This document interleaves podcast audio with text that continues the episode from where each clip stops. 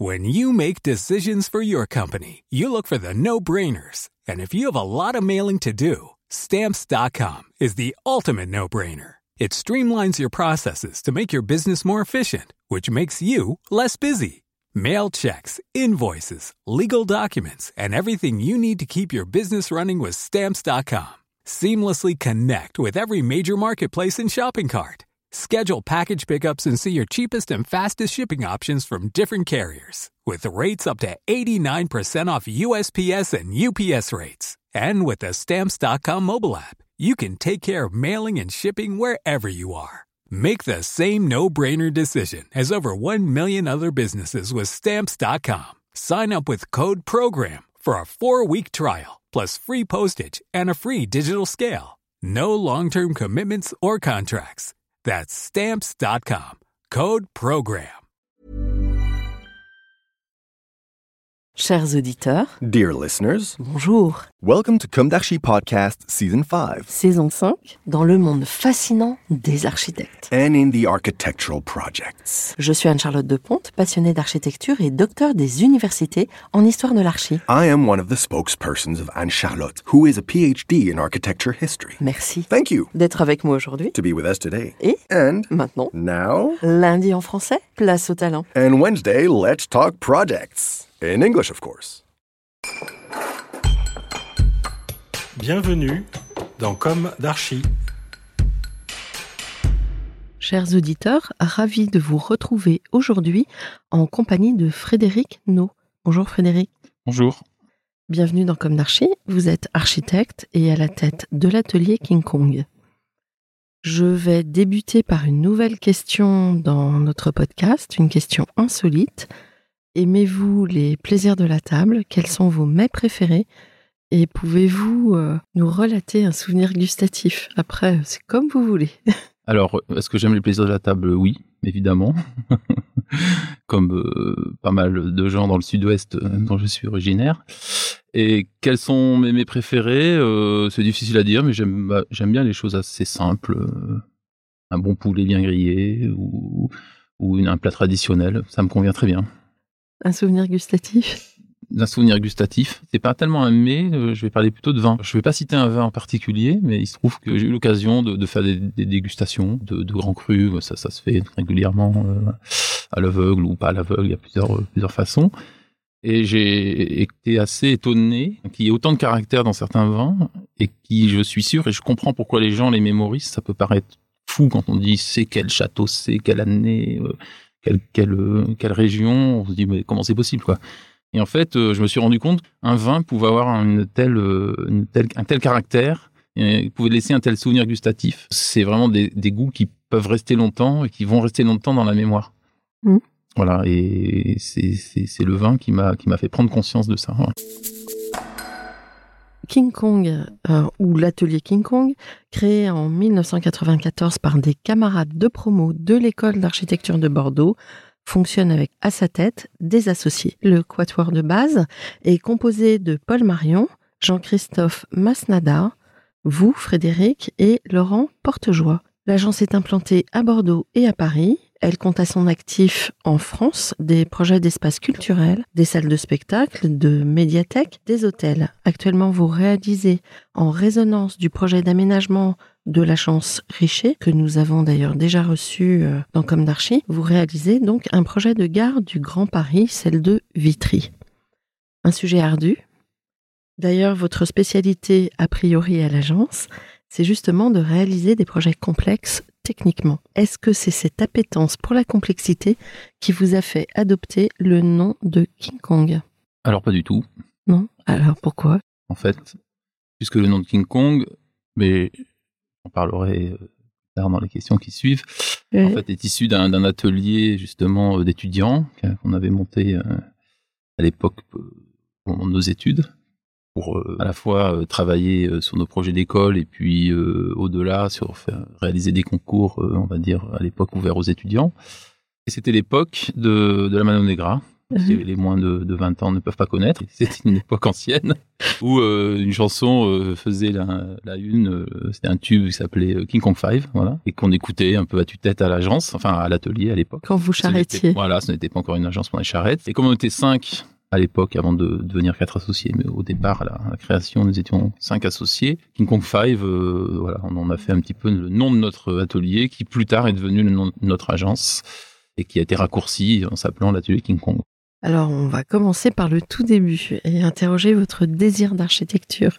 Quel est votre parcours? Quelle a été votre jeunesse? Où s'est ancrée votre envie d'architecture? Quelles ont été vos études? On a déjà un petit peu abordé le sujet.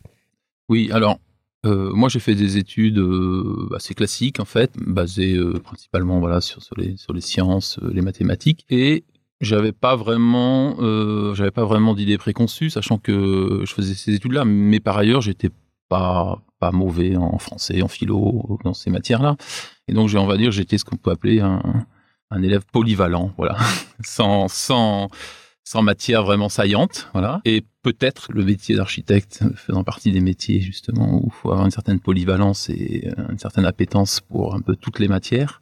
Euh, peut-être que ça peut ça peut être une, une des, origines en fait de, de mon de, de mon goût d'un seul coup pour ces Vous vous souvenez cette- pas exactement pourquoi alors non, pas- non parce que ça, ça s'est fait de manière totalement hasard, par hasard en fait. En fait, il se trouve que je peux ça je peux le dire de manière euh, simple, c'est que à l'époque comme aujourd'hui, je ne savais absolument pas euh, vers quel vers quel métier ou vers quelle activité partir. Et il se trouve que c'est un ami de classe quoi, voilà, qui, qui avait un frère qui faisait archi, voilà, et qui m'en a parlé euh, beaucoup euh, à l'époque où on cherchait un petit peu les les écoles et ce qu'il me racontait, ce qui voilà, ce qui me décrivait des études de son frère, de ce qu'il faisait, justement me me semblait correspondre à ce que à ce que souhaitiez à ce que je pouvais faire, à éventuellement mes compétences, puisque j'allais pas forcément aller euh, dans des dans des grandes écoles, euh, voilà. Et, et je trouvais ça euh, tout à fait intéressant et, et abordable par rapport à aussi les les différents sujets que j'avais envie d'aborder, quoi. Alors, à la sortie de l'école, vous avez directement euh, créé votre agence? Oui. Comment ça s'est passé? Alors en fait, comme je l'expliquais par rapport à l'histoire du nom, en fait, on avait créé donc un, un atelier av- avec euh, donc les membres actuels de, de l'agence, mais avec d'autres membres qui voilà, gravitaient un petit peu autour. Et, euh, et il se trouve que dès la sortie de l'école, on a plus ou moins tous travaillé dans des agences, mais en gardant quand même le lien à cette à ce, à ce lieu, voilà, à ce- et ce qui fait que assez rapidement, euh, par, par opportunité, euh, se sont créés. On a, on a, on a fini par euh, voilà commencer à répondre à des vrais concours après avoir répondu à des concours euh, d'étudiants et à, et à créer un noyau autour des quatre euh, associés que vous Donc, avez cités tout à l'heure. Voilà. Donc assez rapidement, on va dire. Moi, on a tous passé notre diplôme en 93, en 1993, et l'agence a été créée en 94. Donc, vous Oui. voyez, Vous il y a eu une petite année de battement. Mhm. Alors évidemment, à l'époque, on, on travaillait aussi pour d'autres architectes. On faisait un petit peu la double journée. Enfin voilà, on travaillait, on travaillait beaucoup, voilà. Mais on menait les nœuds de front et puis et puis petit à petit, on a fini par euh, par pouvoir euh, ne travailler plus que pour l'agence King Kong. Voilà. Vous vous souvenez du premier concours gagné? Oui. Alors le premier concours euh, gagné, pas le. Alors notre agence s'est créée sur un sur un premier concours pour lequel on a été retenu, qu'on a perdu, mais aussitôt après, euh, il nous a permis évidemment d'avoir une référence pour nous inscrire sur d'autres concours. Et donc euh, le deuxième concours public pour lequel on a postulé euh, et que nous avons gagné, voilà, qui s'appelle en fait l'espace culturel de Boé, donc qui est une, une ville à côté d'Agen et qui est donc notre premier concours public gagné, euh, notre premier, euh, notre première réalisation, notre premier chantier. Alors, aujourd'hui, vous êtes une agence importante avec une double implantation. L'une de mes questions récurrentes dans Comme d'Archi est est-ce qu'aujourd'hui, vous avez le sentiment d'avoir accompli ce que vous imaginiez à la sortie de l'école? J'imagine que oui, puisque vous êtes. Alors j'ai envie de dire, bon, je vais faire une réponse un peu de Normand, comme on dit. J'ai j'ai envie de dire oui et non. C'est-à-dire qu'effectivement, je pense qu'on a accompli euh, un- notre, nos rêves, en tout cas dans, dans la mesure où, où l'idée c'était de faire de, de, de l'architecture de manière la plus libre possible. Euh, les concours, c'est quelque chose qui nous plaisait, même si on fait aussi des, des projets privés, bien sûr, mais de pouvoir voilà être vraiment euh, au cœur de, de la, maximum. euh, on va dire euh, orienté vers la, vers la, la création architecturale la, la conception de projet. Donc ça, pour ce- cette part-là, c'est c'est plutôt réussi. Après, c'est la manière de le faire qui effectivement n'est pas forcément ce qu'on imaginait quand on est à l'école. c'est-à-dire le, ce qu'on nous apprend pas, mais tant mieux parce que sinon peut-être qu'on le ferait pas. Euh, c'est la façon euh, de pratiquer ce métier euh, qui effectivement est, est, quelque chose qu'on apprend un peu en marchant, hein, puisque les contraintes, les contraintes, les difficultés, le, finalement la répartition du temps entre, entre le temps de conception et le temps de tout le reste. De tous les sujets qu'on doit aborder pour arriver à cette conception n'est pas dans un équilibre ou n'est pas réparti dans son dont on aurait espéré ou dont on avait imaginé quand on était étudiant. Donc c'est pour ça que je, ma réponse est un peu ambivalente, c'est oui pour une certaine part, et, la manière de le faire, non, on n'avait pas du tout imaginé ça. Vous avez quand même réussi à garder une cohésion d'équipe, de collectif, parce que vous êtes arrivé. Euh, je trouve que c'est assez euh, intéressant de voir que quatre copains entre guillemets créent une agence à sortie de l'école et euh, 30 ans après sont toujours là. Oui, alors ça, je pense que c'est lié au fait qu'on a toujours, euh, on s'est toujours appliqué à, faire vraiment la conception ensemble. Voilà, partager vraiment le moment du projet. Hein. On fait des revues de projet régulièrement. Alors évidemment, on voit pas tout des projets des uns et des autres, mais globalement, euh, tant que l'idée, on va dire, euh, le, concept, on va dire de, de, de, base, enfin fondamental du projet n'est pas un peu partagé par tous. Hein. Des fois, ça peut prendre un peu de temps parce que voilà, il faut trouver le, le bon axe. Mais tant que ce concept-là n'est pas partagé, le projet n'avance pas vite. Voilà. Donc euh, en général, on, on arrive à, à, chacun faire nos, chacun s'occupe d'un projet, mais un projet qui fait consensus euh, au démarrage et après plus tard dans les différentes revues de projet. Mais en tout cas, c'est pour nous la base fondamentale qui fait que globalement, on peut toujours trouver des exceptions, tout le monde assume et tout le monde porte euh, les projets de l'agence, euh, quelle que soit la personne qui a travaillé dessus. Vous n'aviez pas envie de vous développer à l'étranger parce que 94 à cette époque-là, les concours internationaux avaient pignon sur rue. On en est beaucoup revenu depuis. Et développement durable oblige. Mais euh, est-ce que c'était un rêve aussi pour vous ou pas forcément? Alors pas forcément. On a un petit peu regardé à un certain moment donné euh, les opportunités pour travailler à l'étranger. À l'époque, on, a, on l'a regardé si on était beaucoup axé quand je dis on, c'est la profession, était beaucoup axée sur la Chine ou le Moyen-Orient, tous ces pays, ça nous semblait un peu, un peu lointain et un peu aléatoire, sachant que c'est toujours aussi un gros investissement financier mm. euh, et, et, de temps, mais d'énergie. Et puis euh, depuis depuis quelques années maintenant, euh, c'est bon, ces pays euh, sont un petit peu moins en vogue pour le, pour, même si y a toujours des, des Français qui travaillent là-bas, bien sûr. Euh, on regarde un peu plus l'Afrique, je crois, un peu tous. Et, mmh. euh, et, ça, ça nous intéressait déjà plus. Euh, et d'ailleurs, il se trouve que il y a peu de temps, on a été retenu pour pour réaliser le, on va dire la, la réhabilitation euh, du Centre culturel français à Dakar. Voilà. Donc euh, c'est un projet qui passe par le par le ministère des Affaires étrangères, mais qui reste un projet à l'étranger. On va dire pour l'instant, c'est notre premier, même si on a eu quelques tentatives qui ont avorté. On va dire c'est notre premier projet à l'étranger, voilà, qui date de, de l'année dernière. Voilà. Ah oui, donc euh, ça va sortir de terre euh, à peu près quand? On va dire d'ici deux années, voilà. Un sortir de terre, si c'est une réhab. C'est une réhabilitation. Oui. Et puis, puis, puis c'est, il y, y a, des choses qui sont encore à mettre en place dans ce projet, mais pense que d'ici quelques années, d'ici peu, voilà, le, le projet de, devrait sortir de terre. Ouais. Ah, vous avez, j'imagine, pris un architecte local. Oui, tout à fait. Ouais. Mmh. Alors maintenant, euh, on va parler de vos projets. Quelle est l'histoire des projets de l'agence? Alors l'histoire de nos projets, donc comme je, comme je l'expliquais un petit peu euh, préalable, on a, on a d'abord accédé à la commande publique, puisqu'il se trouve que on n'avait pas de, de, de, de, clientèle privée euh, prédéfinie, voilà, vers, vers, laquelle nous tourner. Donc on a profité un petit peu dans les années euh, 90, 80, 90, où il y a eu beaucoup de changements euh, dans les grandes villes, notamment à Bordeaux, mais pas que, des maires nouveaux qui sont arrivés, qui ont eu envie un peu de tout ce qu'on a connu des développements urbains des, villes, des, des, grandes villes françaises euh, hors Paris, quoi, voilà. On a profité un petit peu de cette dynamique. Hein. Nous, on avait mmh. un maire qui arrivait, euh, Alain Juppé, que tout le monde connaît, mmh. qui, qui, avait l'ambition de... Oui, avec Michel Larucharru. avec Michel Larucharru, ouais, qui était aussi enseignante à l'école d'architecture de Bordeaux. Mmh, ouais, Qu'on a eu dans Comme d'Archi. Voilà, bon. Donc, il y avait l'ambition et de, de, de renouveler, on va dire, parce que voilà, les grandes villes de province étaient quand même des villes où les architectes étaient un peu des notables et on faisait travailler euh, voilà, toujours, toujours les mêmes agences. Bon, voilà, c'est pas une critique, mais c'est un, un constat. Et donc nous, on est arrivé un petit peu dans ce, dans ce wagon, on va dire, euh, jeune architecte, mais pas, pas que nous, hein, d'autres avec nous. Euh, et les concours euh, qui étaient assez fermés autour de ces agences se sont ouvertes en partie. Alors pour, euh, pour, pour participer au concours et puis pourquoi pas les gagner, mais se sont ouvertes à, des agences qu'on disait à l'époque sans expérience, enfin, sans référence, et qui nous ont permis, euh, à nous et à d'autres confrères locaux, de, de pouvoir se créer des références et de pouvoir se lancer dans ces concours publics. Mhm. Voilà. Et à partir de là, euh, notre, petite notoriété, on va dire, s'est créée à travers ces concours publics hein, qu'on a pu faire non seulement euh, dans la région, mais au-delà, puisqu'on a assez rapidement regardé euh, tout ce qui se passait aussi ailleurs en France. Hein. On s'est pas contenté de rester sur Bordeaux. On s'est dit après tout, soyons fous, allons un peu plus loin. Donc on a des projets un petit peu, dans- on a commencé à, regarder les projets, les concours dans toute la France.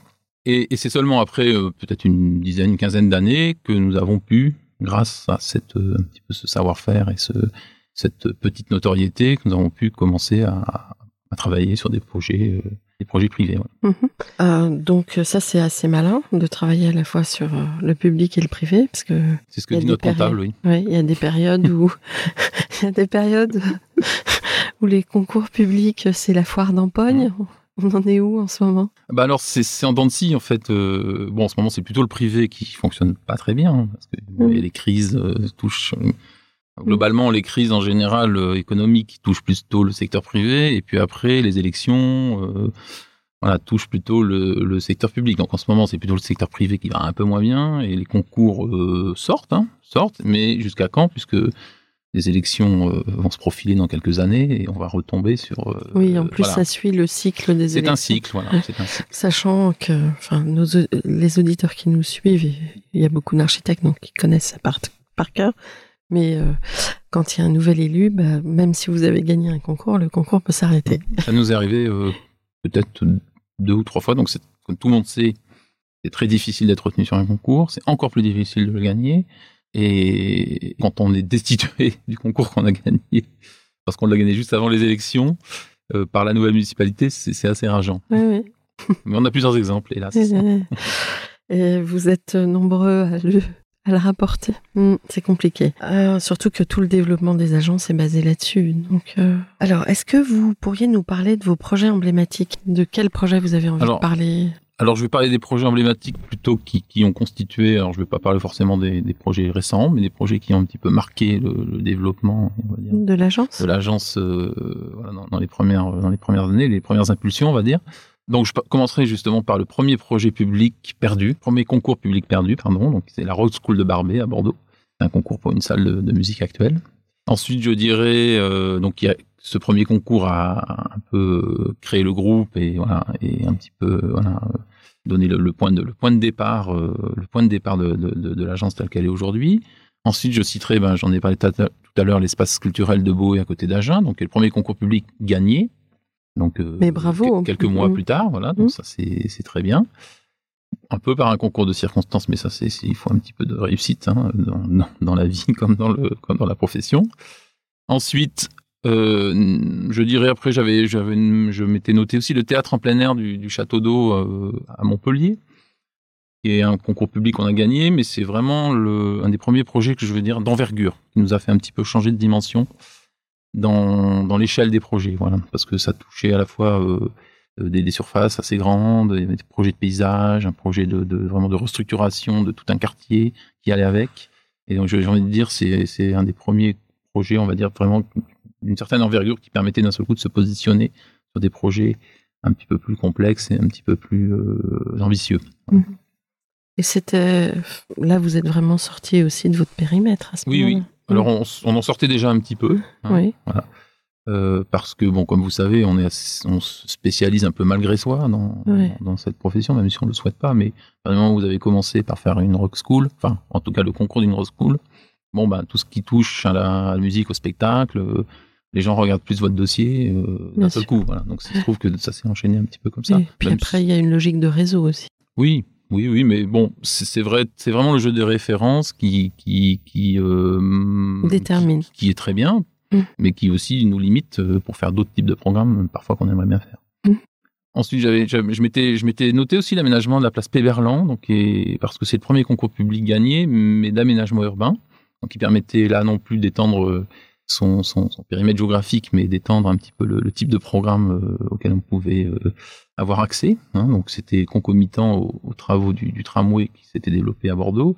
C'était euh, l'idée de refaire entièrement la place autour de la place, une des places les plus emblématiques de Bordeaux, parce que c'est la place de la, mairie, de la place de la cathédrale, et que euh, voilà, nous avons réalisé, ça nous a permis euh, d'accéder d'un seul coup à un autre type de de, de, de, de pratique, voilà, qui est l'aménagement urbain, qui permet de, de, voir les choses complètement différemment et d'avoir une conception totalement différente de notre métier. Ensuite, euh, allez un dernier, donc euh, l'hôtel Sico. Donc l'hôtel Sico, qui est un hôtel à Bordeaux, euh, sur les quais, euh, près de près de près de Bacalan. je vais dire, ça c'est un de nos premiers projets privés, voilà, d'envergure. Et je l'ai noté parce que c'est c'est peut-être un des projets qui a été le plus médiatisé. Pourtant, ça date un peu, mais les gens des fois se, souviennent. Ah, King Kong, c'est l'hôtel Sico parce que ça a été très médiatisé, y compris à l'étranger dans plein de pays nous, nous ont demandé, euh, bon, parce qu'il y avait des matériaux innovants, des formes qui devaient, qui devaient plaire. Il a été livré quand? Ah, en, Je sais pas. il y a je longtemps. sais pas, mais il y a longtemps. oh, il y a, c'est quelque chose qui remonte sans doute à plus de 15 ans. D'accord. Et, euh, et ce projet donc est aussi emblématique dans le sens où il a contribué, voilà, à élargir un peu notre notoriété qui évidemment euh, voilà nous a permis euh, bah, voilà d'accéder à d'autres hôtels, à d'autres commandes euh, et, et à, faire un petit peu de, de, communication autour de, de, cette de ce projet. Et, et, qui a changé aussi, voilà, fondamentalement notre parcours. alors, votre implantation à Paris, elle était justifiée par quoi? Alors le, notre implantation à Paris, c'est le Grand Paris Express en fait. Hein. Il se trouve que voilà, on a on a pu participer, on a eu la chance de participer avec le, groupement, groupement d'architectes et d'ingénierie, euh, donc à la à la une des, un des tronçons de la ligne 15 du Grand Paris. Voilà, donc nous on a en charge la conception et la réalisation de la gare de Vitry Centre. Et euh, aujourd'hui, on va dire qu'on est en phase chantier là maintenant depuis depuis euh, de, trois ans, je vais dire. Voilà, parce que commencer par des des travaux d'infrastructure et que du coup une présence permanente s'est avérée euh, nécessaire et utile. Donc nous avons pris donc une, euh, des locaux et, et on s'est dit qu'à partir de là on pouvait aussi redévelopper peut-être euh, d'autres projets à partir de cette implantation qui permettait de répondre à, des concours ou, réaliser des projets qui pouvaient être dans un périmètre on va dire de l'île de France de l'île de France Normandie tous ces, mhm. dire, toutes ces régions qui sont plus accessibles, voire la Bretagne, l'Est, qui sont plus accessibles depuis Paris euh, que depuis Bordeaux. Et j'imagine que ça a bien marché. Alors ça, ça a bien marché, oui. Il se trouve qu'on on est retenu régulièrement. On a des, des, des, sujets, euh, on regarde des sujets régulièrement. Euh, dans ces, dans ces zones géographiques, oui, tout à fait. Mhm. Alors, vous êtes combien à l'agence? Donc, à l'agence, on, on, va dire, bon, ça fluctue comme dans toutes les agences, hein, en fonction des périodes. On va dire qu'aujourd'hui, on est, on est entre 25 et 30, voilà. c'est déjà simple. Beaucoup. Sachant qu'il y a 5 personnes euh, dans l'agence parisienne et puis les autres personnes euh, à Bordeaux.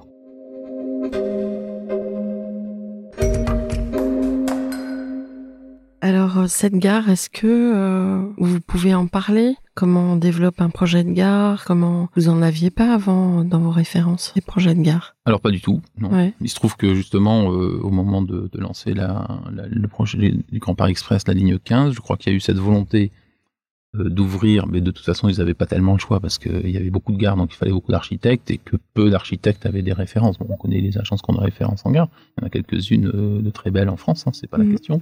Mais j'imagine que c'était pas suffisant euh, pour répondre euh, à chaque projet qui devait sortir. Donc on a participé, des groupements se sont créés avec des agences d'expérience et des agences comme la nôtre qui n'en avaient pas et qui ont permis de faire des, groupements dans lesquels on, s'est d'ailleurs entraidé hein, euh, entre architectes où chacun a pu a pu faire la conception de sa gare ou de ses gares puisque parfois il y a des agences qu'on en deux.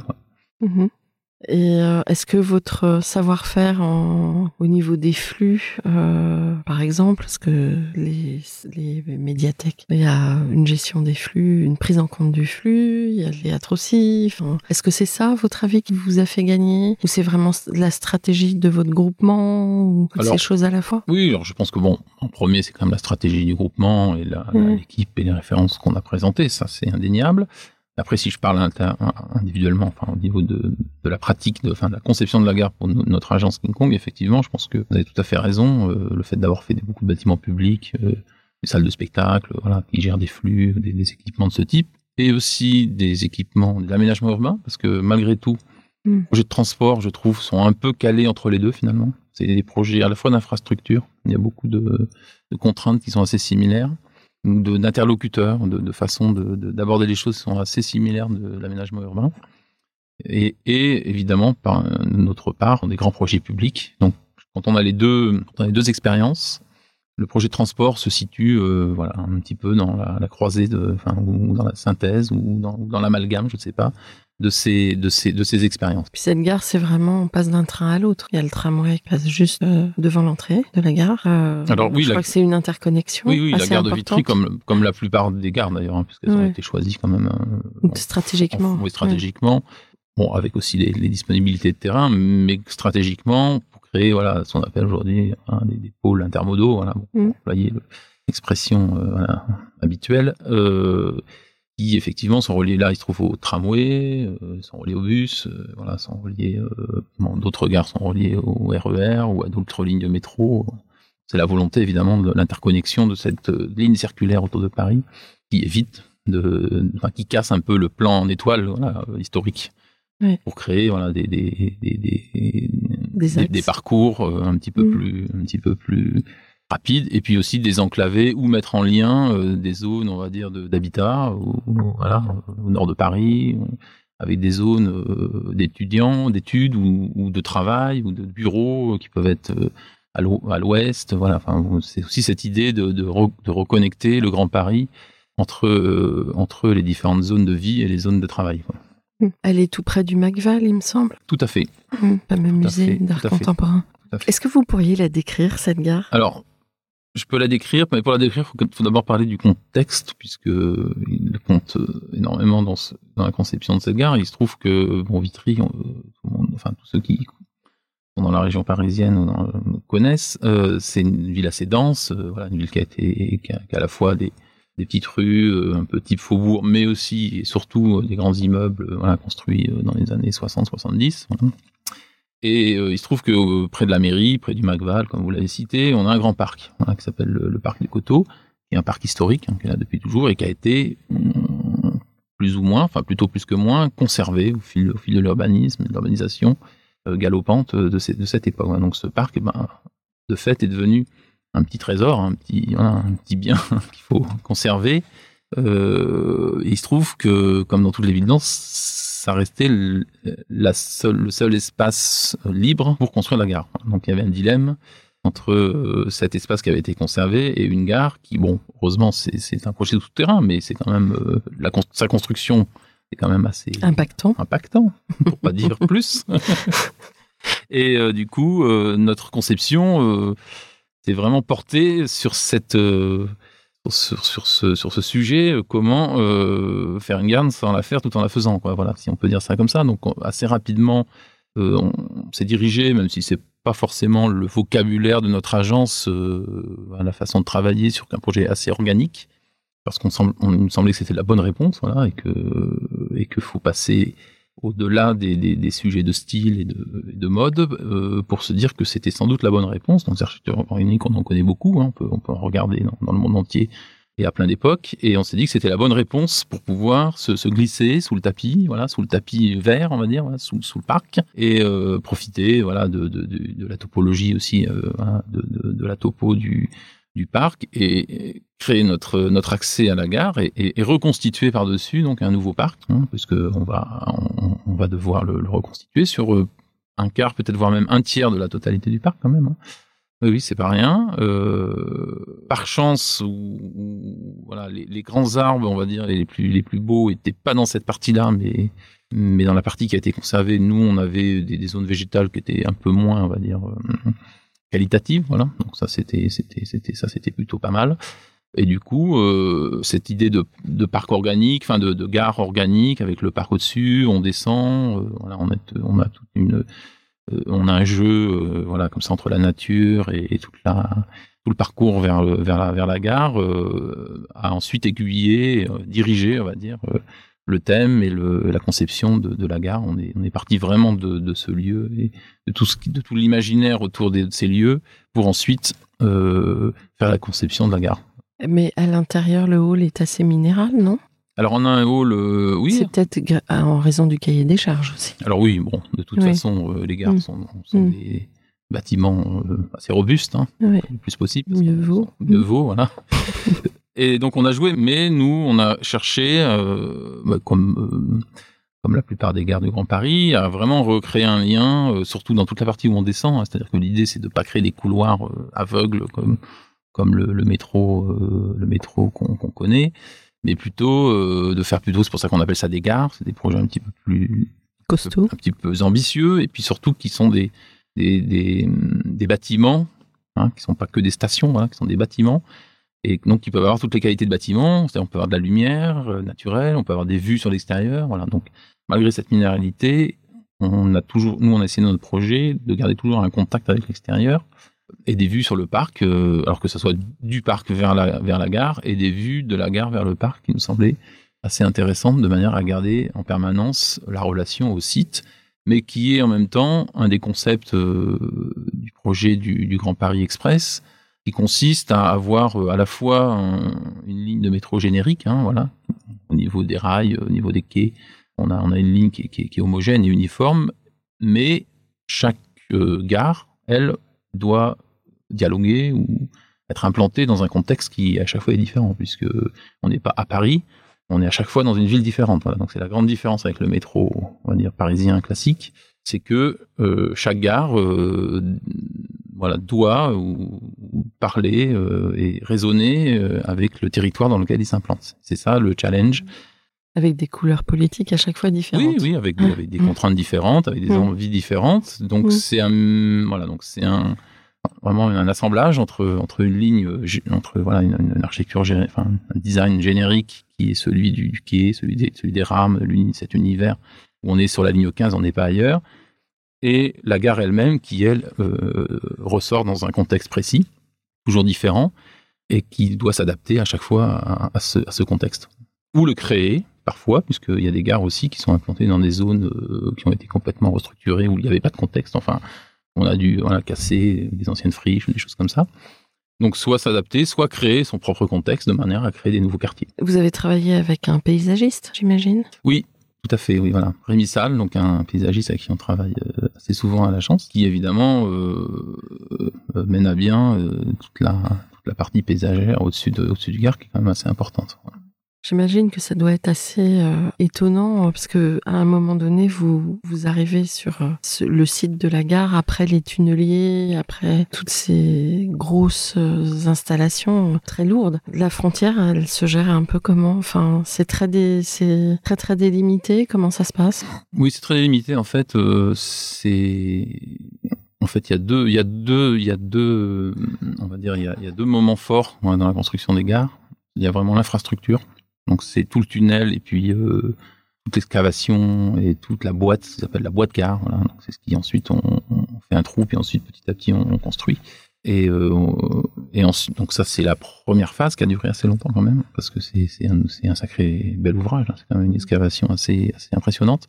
Et après, il y a tout ce qui s'appelle l'aménagement, mais qui est pas l'aménagement au sens du bâtiment, mais qui est l'aménagement, parce que même dans l'aménagement, il va y avoir de la structure, et qui est ensuite euh, tout ce qui, n'est- tout ce qui vient ensuite, euh, et qui dure aussi euh, deux ou trois ans, hein, suivant les gares, voire plus, et qui consiste bah, à reconstruire euh, voilà, à l'intérieur les murs, les cloisons, les équipements techniques, voilà, le mobilier, et, pourquoi pas la superstructure quand il y en a une, euh, etc. Donc il y a vraiment ces deux sont très délimitées. Celle de l'aménagement est plus proche évidemment du bâtiment, donc c'est quelque chose qu'on connaît mieux, mais il y a des enjeux très importants quand même sur l'infrastructure, euh, avec des interfaces assez importantes et des enjeux euh, dans lesquels, pour lesquels on a, quand même dû travailler avec l'ingénierie et qui sont voilà des, des, des, des, des travaux, euh, enfin des échanges assez, assez passionnants quoi Même structurel, j'imagine. oui, structurel, euh, technique. euh, Elle, elle va être livrée quand cette gare? A priori dans deux ans, voilà. Mais sachant que attention parce que la mise, en, enfin, c'est très compliqué la livraison d'une gare, c'est pas comme une médiathèque.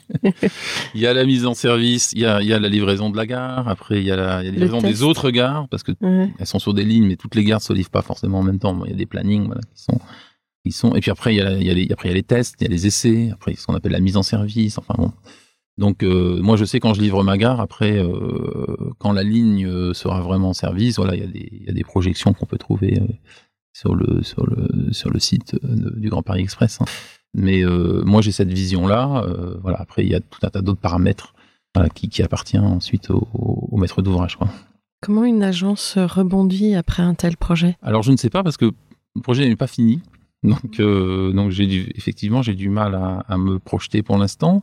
Sachant Ouais. qu'on a commencé il y a 10 ans quand même. hein. Donc c'est quand même des projets de longue haleine. Et, que, et quand on a répondu à ce projet, on avait déjà un peu ces plannings en tête et on, ça nous paraissait. euh, Loin, très loin. voilà, je donne un exemple. euh, je donne un exemple. C'est un peu comme quand on fait un prêt bancaire, quoi. Enfin un prêt pour un prêt pour un prêt IMO. Oui. Et on voit des dates là, euh, 2035. euh, on a l'impression que c'est. Puis ouais, mais un jour on y arrive. Et donc Le là, voilà, c'est des dates qui sont abstraites. Voilà. Donc à l'époque, c'était des dates qu'on trouvait abstraites. Mais aujourd'hui, on, on est dedans et donc euh, Vous êtes encore dedans. on est encore dedans. C'est un peu tôt pour. C'est un euh, peu tôt. C'est oui, c'est un peu tôt. Oui, c'est un peu tôt. Sachant bon que c'est un projet quand même qui est régulièrement médiatisé. Il y a eu des expositions. Il y en a une bientôt à la Cité d'Architecture qui va avoir lieu euh, le vernissage au mois de novembre, je crois. Et puis nous-mêmes, on a fait notre propre expo sur la partie infrastructure avec un photographe. Euh, voilà, Olivier Brunet qui a pris des photos euh, dans, dans plusieurs gares du Grand Paris, euh, qu'on a souhaité exposer parce qu'on trouvait que c'était une étape qui était intéressante avant de, de commencer justement l'aménagement.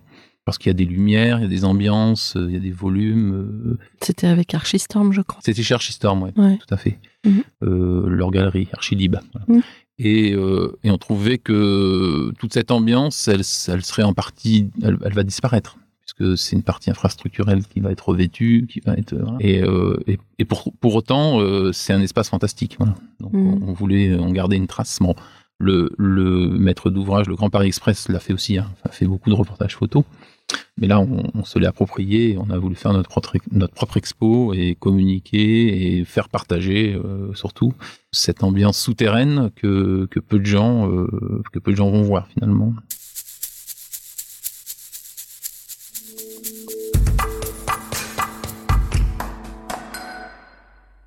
Est-ce que vous auriez un avis sur euh, le changement euh, de la pratique architecturale, le changement du métier? Il a quand même beaucoup bougé depuis que vous avez créé votre agence, depuis 30 ans. Le BIM s'est installé, enfin, et a vraiment euh, pris une importance particulière dans la manière de gérer le projet.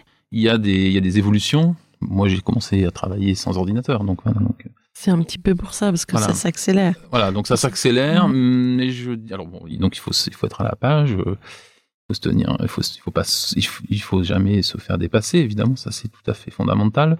Mais moi je dis toujours ce sont que des outils quoi. Donc euh, ce sont que des outils, donc les outils il faut les approprier, il faut les maîtriser le mieux possible, les utiliser euh, le mieux possible, il faut les connaître pour pas justement euh, que d'autres qui les connaissent qui connaîtraient mieux que nous viennent nous prendre des marcher sur nos plates-bandes. Donc, je pense que c'est important de, maîtriser le plus possible de- de- de- de maîtriser le plus possible l'évolution de, de la pratique de notre métier à travers les outils. Mais, mais après, le métier euh, change aussi euh, en dehors des outils. Voilà Mm. ou, euh, à travers voilà la, la prise en compte de, de- de- de tous les phénomènes environnementaux, mais, mais ça a toujours existé. Il y a toujours eu euh, la prise en compte des phénomènes euh, nouveaux, phénomènes sociaux, phénomènes politiques. on a connu l'après-guerre, on a connu les évolutions des matériaux, on a connu les évolutions des normes. Maintenant, évidemment, il y a, il y a ce phénomène. Mais l'architecte a quand même il y a beaucoup d'agences, mais qui ont tendance à disparaître, entre guillemets, derrière le, la promotion immobilière, devant toutes ces, ces grosses machines. Oui, mais pour moi, c'est pas à cause de ça. Je pense que les architectes depuis des millénaires se sont adaptés euh, aux nouvelles contraintes qu'elles soient environnementales, sociales, techniques. euh, ça, je pense, c'est pas un souci. Euh, effectivement, ce qui peut faire vraiment modifier la profession, c'est la condition d'exercice de la profession. Voilà. D'un seul coup, se trouve qu'en France, on a la chance d'avoir une, profession qui est, protégée et une obligation de, passer par un architecte pour poser des permis de construire au-delà d'une certaine surface. Bon, voilà, on commence à, à le voir pointer à travers, voilà, on a connu les, enfin, les partenariats publics-privés ou à travers les conceptions-constructions, même si c'est pas exactement ça, mais ça donne un peu les prémices ou ça préfigure ce que pourrait être Mm. euh, un changement euh, un petit peu de la règle. Mm. Ça, pour moi, c'est c'est un changement auquel les architectes ça, ont plus de mal à s'adapter Mm. que de passer euh, du rotring au, au BIM. Donc il faudra être attentif à ça. Oui, mais hélas, c'est quelque même chose qu'on ne maîtrise pas. Voilà. Et puis il faut des- bien travailler avec des maîtrises d'ouvrage. Voilà, euh, tout à fait. Non, non, mais je, quand je dis ça, c'est, que ça n'exclut personne, évidemment, mais c'est des changements qui sont euh, plus radicaux, Mm. puisqu'ils touchent vraiment euh, à l'essence de notre profession. Vous vouliez évoquer euh, peut-être un projet aussi, un autre projet? Alors, manière, je vais élargir un peu. On est, on, fait beaucoup de projets, on va dire en général de spectacles. Voilà, c'est pas, pas, pas. Dedans, pas on va dire il y a des théâtres. théâtre. Oui. Il peut y avoir des, des salles de musique actuelles, il peut y avoir des, des espaces culturels polyvalents, il peut y avoir des, des salles de musique. euh, euh, voilà, on a fait, on a fait une salle à Marciac un peu dédiée au jazz, euh, une salle à, à Rouen, la Chapelle Corneille, dédiée plutôt à la musique, euh, à la musique euh, de chambre. Bon, donc, euh, donc c'est tout cet univers nous intéresse. Finalement, il se recoupe. Il y a beaucoup de il y a il y a Similitude. beaucoup de similitudes dans la façon d'aborder le projet et de le concevoir. Et c'est des projets qui sont passionnants. J'imagine. Et, et les gens qu'on rencontre le sont aussi. Bon. L'architecte est amené à projeter sur un temps long. On traverse euh, des temps euh, vraiment bizarres depuis, euh, je crois que 2020 a marqué, et puis maintenant il y a la guerre et re-la guerre. Quel éclairage donneriez-vous à tout à chacun pour appréhender ce monde un peu hostile dans lequel on avance, même si en France on est toujours protégé quelque part? Oui, alors oui, alors ça c'est une question un peu complexe. Comme ça à chaud, j'ai envie de vous dire comment comment avez-vous le monde de demain? J'ai envie de dire mal, mais le- Ouais. je le sens mal. Mais en même temps, bon, c'est pas du tout mon mon avis Mm. profond. C'est la vie sur l'instant. Euh, oui, il faut garder optimisme. Ben, Je crois que nous, justement, si on en revient à notre agence, une des forces de notre agence, c'est qu'on a toujours essayé de rester, malgré les crises, un peu optimiste, idéaliste, euh, pourquoi pas naïf ou faussement naïf. euh, on peut le tourner comme on veut, mais de garder toujours une énergie euh, face aux contraintes et face aux face aux difficultés. Et je crois que ça c'est fondamental. C'est-à-dire, faut on- quand on commence une agence, on voit toujours pas mal de monde qui vous dit que ça va pas le faire, ça va pas marcher, que c'est la crise. Euh, Nous, à l'époque, on s'est installé, c'était la crise, alors je sais plus laquelle. Ouais. Enfin, c'était la crise, voilà. Bah, je crois que d'ailleurs, on est tous nés avec la crise. hein. Donc on voilà. Et donc le seul conseil que je peux donner, si je peux, si je tentais que je puisse donner un conseil euh, aux étudiants, c'est de, de, de cro- enfin si c'est absolument ça qu'ils veulent faire, alors là, faut surtout pas penser à tous les oiseaux de mauvais augure euh, qui, qui prédisent la fin des architectes, la fin de l'architecture, euh, voilà l'impossibilité, le manque d'expérience. Vous êtes trop jeune, vous êtes trop vieux. euh. moi, je pense que euh, heureusement, euh, quand on reste optimiste, il le faut et Voilà, il faut se débarrasser du il faut se débarrasser, voilà, mais quel que soit, mais je peux dire ça à des musiciens ou à Mm. des, ou à des ébénistes ou à, ou à qui on veut, voilà. Je pense qu'il faut, euh, il faut surtout, euh, il y a toujours, il y aura toujours la place de toute façon. Les, générations se, se, se régénèrent, se renouvelle. euh, se renouvellent, et donc euh, il faut surtout pas, euh, surtout pas s'arrêter à ça et garder justement sa capacité d'idéalisation permanente, on va dire, sur son métier et sur les projets. Vous avez commencé à réfléchir à une transmission comment ou pas encore? Alors si on est en plein dedans, tout à fait, euh, on est en plein dedans, hum, on est en plein dedans pour se dire qu'on va commencer à réfléchir. Voilà, donc on n'y a pas réfléchi. Pour répondre, Enfin, Vous l'avez pas construit. on n'a pas construit. Voilà, Ouais. c'est- c'est- on peut le dire comme ça, c'est mieux. Mm. Mais on a euh, réfléchi à, à se dire qu'il fallait qu'on réfléchisse. Bon, Non, on a entamé la réflexion, voilà. Voilà. Mais sans pour le- sans avoir rien arrêté pour l'instant. Voilà. oui, peut-être qu'après Vitry, vous y verrez. Une réflexion tous azimuts, Oui. oui. oui. J'imagine qu'un un projet comme Vitry, ça prend énormément d'énergie. Oui, oui, oui, tout à fait. Mm. Oui, puis on a, on a d'autres projets aussi, euh, voilà, qui vont aussi durer euh, sur des temps Long longs, puisque admettons, voilà, qui, qui nous reste un peu plus d'une dizaine d'années. Enfin, si, Quel un projet? architecte peut travailler, euh, bon, peut-être pas sur dix ans, mais on a des projets qui vont, qui vont, qui vont se terminer. dans- dans- voilà, qu'on Mm. commence juste, voilà. Donc euh, le temps de faire Oui. les études, euh, pour peu que ça, euh, que ça, que ça, que ça, que ça s'arrête un petit peu, ce qui arrive quand même dans- parfois dans des projets pour tout un tas de raisons. Ils vont reprendre, donc il y a des projets qu'on qui, vont, qui peuvent qu'on fait aujourd'hui sans, sans qu'on le sache encore, peut-être qu'ils sortiront dans cinq ans. Voilà. Donc, euh, donc, en- euh, donc, si on considère qu'on a encore une dizaine d'années, même si on peut travailler autant qu'on veut, mais on va dire pour, pour donner un critère, on a une dizaine d'années encore de de- de- d'exercice. euh, euh, ben voilà, le, on est plus proche de, de la fin que du début, comme on dit. Ouais. L'optimisme vient peut-être de cette qualité de vie qu'offre Bordeaux? Oui, alors bon, pour être très honnête, moi j'habite plus à Bordeaux euh, depuis quelques temps. Oui. Un peu dans, la région autour, qui s'est pas mal développée d'ailleurs sur les lignes de, de train, de, de TER. Mm. Donc, je suis pas le seul à avoir fait ça. Bon, néanmoins, je connais quand même bien Bordeaux, parce que j'y habite depuis très longtemps et j'y travaille. Et euh, oui, oui, je crois que c'est une ville, euh, c'est une ville qui a beaucoup évolué, euh, voilà, qui a, qui a un style de vie, euh, bon, comme comme d'autres grandes villes de province. hein. C'est près de la mer. c'est près de la mer, on n'est pas si loin que ça de la montagne. Voilà, il y a beaucoup de, de mais bon, il y a, y beaucoup de, de, de- de choses attractives. Après, il s'est construit à Bordeaux beaucoup de logements, beaucoup de bureaux, mais il faut, faut que les gens puissent aussi travailler. Voilà, donc je Mm. pense que les gens qui, les Parisiens, comme vous dites, qui ont fait, qui ont fait le, qui ont fait la démarche, euh, à mon avis, c'est sur ce sujet, je pense. Enfin, je, pas Oui. suis pas un sociologue, hein, mais Mm. je pense que c'est principalement sur ce sujet du, du travail, à mon avis, où évidemment il y a beaucoup moins d'opportunités à Bordeaux qu'il peut y avoir à Paris, c'est indéniable. Mm. Et je pense, et puis après prendre le TGV, euh, euh, faire du télétravail, C'est quand même loin. C'est quand même loin, voilà. Ou alors il faut avoir deux appartements. Vraiment, il y a des, il y a Mm. des questions. Même Mm. si, même s'il y en a qui le font, hein, voilà. Mais c'est pas si simple, voilà. Donc, euh, donc c'est pour ça que je pense que, bah, mais ça c'est, normal. Les gens qui, euh, il y a forcément un écrémage, voilà. Donc, euh, Oui. Est-ce que vous souhaitiez exprimer quelque chose, un mot de la fin?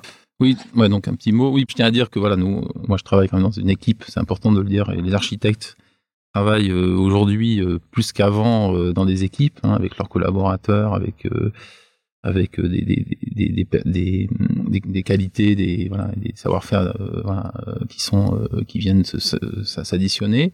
Voilà, donc euh, voilà, faut oublier, faut pas oublier que l'agence King Kong c'est une équipe avec notamment ces quatre associés qui travaillent euh, qui depuis le début euh, voilà d'arrache-pied euh, et euh, pour pouvoir voilà faire faire réaliser tous les projets qu'on a réalisés et tous les tous les collaborateurs bien sûr euh, qui euh, qui aussi euh, participent euh, à l'agence et ça c'est comme ça, me- ça me- même si c'est une interview parfois très personnelle Oui. euh, j'ai quand même une pensée une grande Oui. pensée pour euh, pour mes associés et pour euh, et pour Toute l'équipe. toute l'équipe qui travaille au, au jour le jour sur nos projets voilà.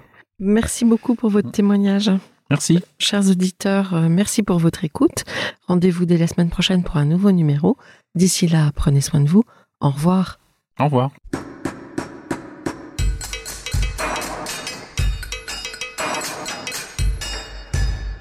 Chers auditeurs, merci pour votre écoute. Merci à Alice Ogueb qui nous accompagne sur la partie son. N'oubliez pas de retrouver nos sujets en avant-première sur Instagram à l'adresse at. Si vous aimez ce podcast, favorisez sa diffusion en lui donnant 5 étoiles sur Apple Podcast, plus un petit commentaire, ou sur votre plateforme de podcast favorite. Et surtout, abonnez-vous pour écouter tous nos épisodes gratuitement. À bientôt et d'ici là, prenez soin de vous. Mom deserves the best, and there's no better place to shop for Mother's Day than Whole Foods Market. They're your destination for unbeatable savings, from premium gifts to show-stopping flowers and irresistible desserts. Start by saving 33% with Prime on all body care and candles. Then get a 15-stem bunch of tulips for just $9.99 each with Prime. Round out Mom's menu with festive rosé, irresistible berry chantilly cake, and more special treats. Come celebrate Mother's Day at Whole Foods Market.